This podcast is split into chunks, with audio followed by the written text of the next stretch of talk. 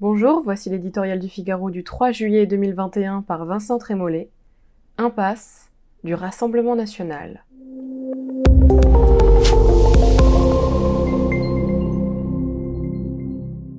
Jusqu'ici, le Rassemblement national était le parti roi du premier tour. La liturgie était rodée. Résultat spectaculaire, visage déconfit des adversaires, stupeur, tremblement et République en danger. Suivez la quinzaine antifasciste, ce mauvais théâtre dénoncé par Lionel Jospin, puis l'échec au second tour du candidat du RN. Aux élections régionales, les électeurs de Marine Le Pen se sont privés de ce maigre plaisir. Cette fois, la baudruche enfla si fort qu'elle creva. Depuis des semaines, le travail conjugué des sondeurs, des ministres, de la sphère médiatique plaçait le RN au sommet. Mais la vérité des urnes a rappelé une réalité brutale.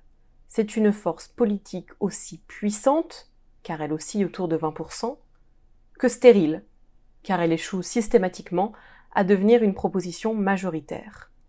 Jusqu'ici, les électeurs défaits se consolaient dans les transgressions cathartiques. Mais désormais, le cri de rage contre la doxa se fait davantage par l'abstention que par le vote Le Pen. La fonction tribunicienne s'est effacée sans que la légitimité à gouverner n'ait avancé d'un pouce. Pile, tu perds toujours, face, tu ne gagnes jamais. On comprend qu'à un tel jeu, le RN trouve de moins en moins de pratiquants. Reste tout ce qu'il nous dit du déséquilibre démocratique contemporain.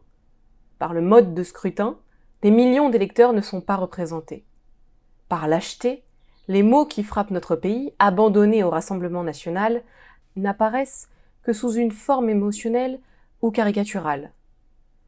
Aux sujets qui fâchent, insécurité, immigration, déclassement économique, affaissement moral, terrorisme, se substitue une confortable lutte contre le Front national. Il s'agit moins d'améliorer la vie des Français que de faire reculer un parti politique. Comment s'étonner ensuite du niveau affligeant de notre vie civique C'est la bonne nouvelle de ce scrutin. Battre Marine Le Pen ne suffit plus à faire un programme.